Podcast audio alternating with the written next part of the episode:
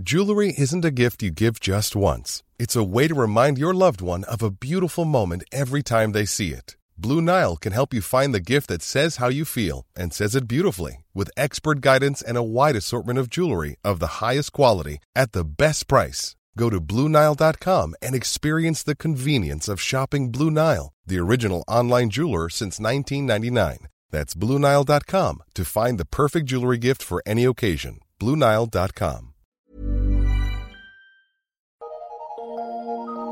Eu sou Mário Persona e essas são as respostas que eu dei aos que me perguntaram sobre a Bíblia. Você escreveu surpreso com uma afirmação minha de que a salvação estaria garantida para a pessoa, mesmo que ela não perseverasse. Uh, mas quando você pensar no ladrão na cruz, você verá que ele foi salvo exclusivamente pela fé em Cristo, já que as suas mãos e pés estavam presos, incapazes de fazer qualquer coisa para Deus. Se Deus exigisse qualquer outra coisa do homem, além de crer, aquele ladrão estaria perdido. Crer que nós precisamos fazer alguma coisa para sermos salvos é duvidar da eficácia da obra que Cristo consumou lá na cruz uma vez. É distorcer o significado da palavra graça, incluindo nela então algum tipo de barganha com Deus. Tipo, ah, se eu perseverar, Deus me dá a salvação. Apesar de todas as tentativas dos homens em fazer isso, Graça continuará significando algo que nós recebemos sem merecer ou sem pagar por isso. Veja a passagem de Efésios 2, de 8 a 10. Porque pela graça sois salvos, por meio da fé, e isto não vem de vós, é dom de Deus. Não vem das obras, para que ninguém se glorie, porque somos feitura sua, criados em Cristo Jesus para as boas obras, as quais Deus preparou para que andássemos nelas. Para mim, isso explica todas as outras passagens que falam de obediência, obras, perseverança, etc. Você é salvo por pura graça e depois de salvo, Deus preparou algumas tarefas para você executar. Não para receber a salvação, mas porque você foi salvo já. Pense num filho. Ele não se torna filho quando obedece seu pai, mas ele tem a obrigação de obedecer seu pai por ser filho. E se não obedecer, seu pai vai discipliná-lo tirar dele algumas regalias, suspender a mesada, deixar de conversar com ele até que ele pare de ser rebelde. Mas ele nunca perde a sua condição de filho. João 1, de 12 a 13, diz que a todos quantos o receberam, receberam a Cristo, deu-lhes o poder de serem feitos filhos de Deus aos que creem no seu nome, os quais não nasceram do sangue, nem da vontade da carne, nem da vontade do varão, mas de Deus. Este raciocínio cabe muito bem para explicar o versículo que você apontou como supostamente contrário a uma salvação por graça, como se estivesse dizendo que a salvação é pela obediência. Hebreus 5, de 8 a 9. Ainda que era filho, aprendeu a obediência por aquilo que padeceu, e sendo ele consumado, veio a ser causa de eterna salvação para todos os que lhe obedecem. Você percebe que o contexto aí está falando da relação de Jesus com o Pai, do Filho de Deus com o Pai e de como ele obedeceu ao pai, não para se tornar filho, mas porque sempre foi filho. Percebeu que ali ele é chamado de filho já? Então, nada mais cabível aqui do que fazer um paralelo com a filiação que Deus dá aos que creem em Cristo. Você identifica um filho por sua obediência ao pai. Se você tiver filhos, eles não têm qualquer obrigação de, de, obede ah, de, de lhe obedecerem. De, de, perdão. Se você tiver filhos, os seus filhos não têm qualquer obrigação de obedecerem a mim. Porque eles não são meu filho, meus filhos. Mas os meus filhos são reconhecidos como meus filhos pelo fato de me obedecerem. Uma vez salvo por graça e pela fé somente, nós devemos obedecer, porque esse é o comportamento que se exige de alguém que se tornou filho de Deus. A outra passagem que você citou é Tiago 2,26, que diz que a fé sem obras é morta. Bem, você começou bem a interpretar o versículo, mas foi por um caminho que não tem nada a ver com o assunto. Você disse sobre Tiago, abre aspas, sua palavra agora, suas, suas palavras agora. É claro que não podem ser obras de mérito, porque evidentemente ninguém pode merecer a salvação, mas são obras frutos da obediência, pois se cremos que Jesus é o Senhor, mas não obedecemos a sua palavra, cremos em vão. Aí você cita 1 Coríntios 15, 2. Mas se prestar atenção, verá que a passagem só confirma que obras não são incluídas na salvação. Crer em vão ali é não crer no Evangelho tal qual Paulo havia lhes pregado. E que Evangelho foi esse? Veja você mesmo, no contexto todo, de 1 Coríntios 15, de 1 a 4. Também vos notifico, irmãos, o evangelho que já vos tenho anunciado, o qual também recebestes e no qual também permaneceis, pelo qual também sois salvos, se o retiverdes, tal como vos tenho anunciado. Se não é que cresces em vão. Porque, primeiramente, vos entreguei o que também recebi, que Cristo morreu por nossos pecados, segundo as Escrituras, e que foi sepultado e ressuscitou ao terceiro dia, segundo as Escrituras. Veja que este é o puro Evangelho. Tudo o que alguém precisa saber para ser salvo. Cristo morreu por nossos pecados, foi sepultado, ressuscitou ao terceiro dia. Isso é o Evangelho. Só isso que tem que crer. Você continua alegando que se pregarmos a salvação pela fé em Cristo e as suas obras, muitos deixarão de obedecer. Mas veja o que escreveu, o que você escreveu. Vamos lá. Suas palavras, abre aspas. Muitos hoje, por causa da doutrina da salvação garantida, alegam crer em Jesus, mas não procuram obedecer a sua palavra, não se arrependem de seus pecados, não buscam ficar nos limites da palavra que Jesus nos revelou e que é a que vai nos julgar no, no último dia. Fecha, fecha aspas. Hum. Começando pelo final do que você disse, a Bíblia é clara em dizer que o crente não será julgado no último dia. Se você ler Apocalipse 20, de 11 a 15, verá que ninguém sai dali salvo. Aquele é o juízo final.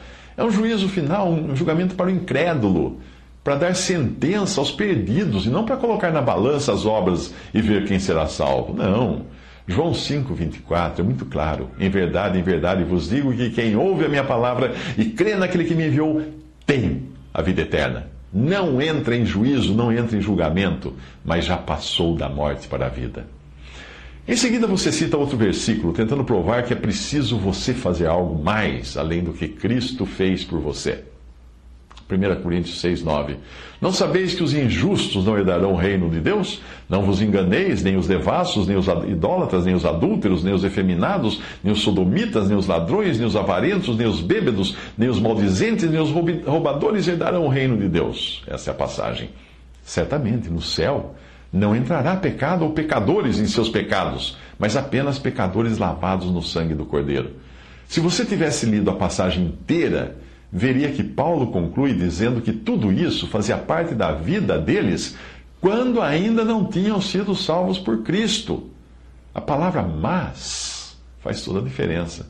1 Coríntios 6, 11.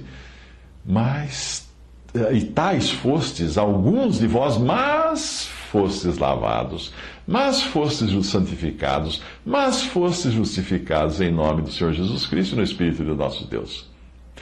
O capítulo 10 de 1 Coríntios, que você cita para justificar sua ideia de que um crente poderia perder a salvação, está fora do contexto, a sua citação.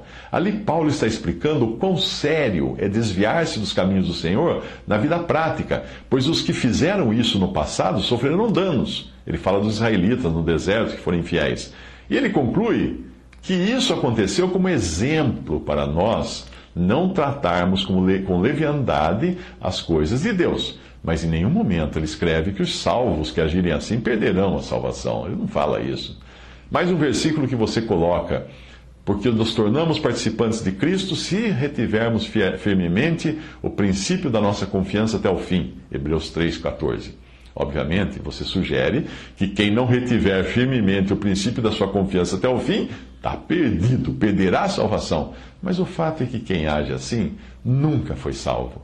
Tente fazer isso, reter firmemente o princípio da sua confiança até o fim, e você estará confiando na própria carne. Os que foram verdadeiramente, verdadeiramente salvos, certamente reterão sua confiança até o fim, mas não por seus próprios esforços mas porque Deus faz isso neles. Veja você a passagem, 1 Coríntios 1, de 7 a 9. De maneira que nenhum dom vos falta, esperando a manifestação de nosso Senhor Jesus Cristo, o qual vos confirmará também até o fim, para seres irrepreensíveis no dia de nosso Senhor Jesus Cristo. Fiel é Deus pelo qual fostes chamados para a comunhão de seu Filho Jesus Cristo, nosso Senhor. Trocando em miúdos, Jesus Cristo confirmará você até o fim para que você seja irrepreensível diante de Deus. Fiel é Deus, não você, nem eu. Fiel é Deus em guardar o que pertence a Ele. O tipo de salvação ou de relacionamento com Deus que você está insinuando é como se um pai virasse para o filho e dissesse: Ok, se você quiser ser meu filho, vai ter que se virar e andar direito até o fim. Isso seria um absurdo. Ou ele é filho ou ele não é filho. Se for filho, o pai é quem fará tudo o que puder para que ele se comporte como filho até o fim. Lembre-se de que o pai do qual nós estamos falando pode sim fazer tudo isso. E você termina com uma, com uma mensagem mostrando o quanto você confia na carne e desconfia de Deus. Você disse o seguinte, abre aspas, precisamos perseverar, não adianta somente crer no coração e continuar da mesma forma e quando não conhecia, de quando não conhecia Cristo, a pessoa precisa se arrepender, se converter do seu mau caminho, permanecer firme até o fim, confiando e anunciando as virtudes daquele que vos chamou das trevas para a sua maravilhosa luz. O que, que você disse?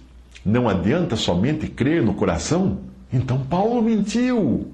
Em Romanos 10, de 8 a 11, ele fala: Mas que diz? A palavra está junto de ti, na tua boca e no teu coração. Esta é a palavra da fé que pregamos, a saber, se com a tua boca confessares ao Senhor Jesus e em teu coração creres que Deus o ressuscitou dentre os mortos, será salvo visto que com o coração se crê para a justiça e com a boca se faz confissão para a salvação, porque a Escritura diz: todo aquele que nele crê não será confundido. Você nem imagina o quanto essa sua forma de pensar desonra a Deus. Imagine você perseverando até o fim e encontrando-se com o Senhor no final, olhando para suas mãos e o seu lado marcados com as marcas da morte na cruz, e você dizendo para ele: Senhor, eu cheguei até, até aqui porque eu perseverei até o fim. Pode imaginar o Senhor dizer a você algo do tipo: Ufa, ainda bem que você se esforçou, porque eu sozinho não tive como salvar você. Se você não se esforçasse, o que seria de você, não é? Imagine se você iria ouvir isso da boca do Senhor. Entenda de uma vez por todas que a salvação não está numa aceitação intelectual ou adesão a uma igreja evangélica. A sua salvação começou muito antes, na eternidade, antes da fundação do mundo, quando você foi escolhido por Deus para ser salvo. A visão de uma salvação baseada em comportamento, seja para entrar nessa condição de escolhido, seja para permanecer nela, é uma visão míope e em nada difere de todas as religiões, incluindo aí espiritismo, islamismo, mormonismo ou qualquer coisa que você citar. Todas dizem a mesma coisa, só variando a doutrina em que você deve crer junto com as atitudes que deve adotar. Umas vão falar que você vai ter que fazer isso, outras vão falar que você vai ter que fazer isso, mas que daí no fim vai, vai pesar o que você fez, e é por isso que você vai ser salvo. Eu sugiro que você conheça em maior profundidade quem é este Senhor que morreu na cruz e levou no seu corpo todos os pecados daqueles que creem nele.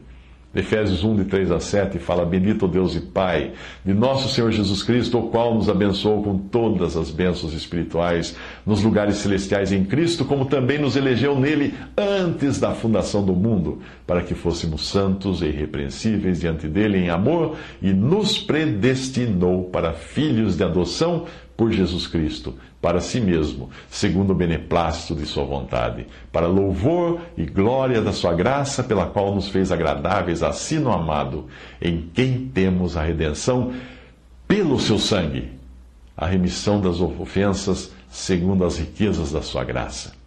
Isto é a palavra de Deus.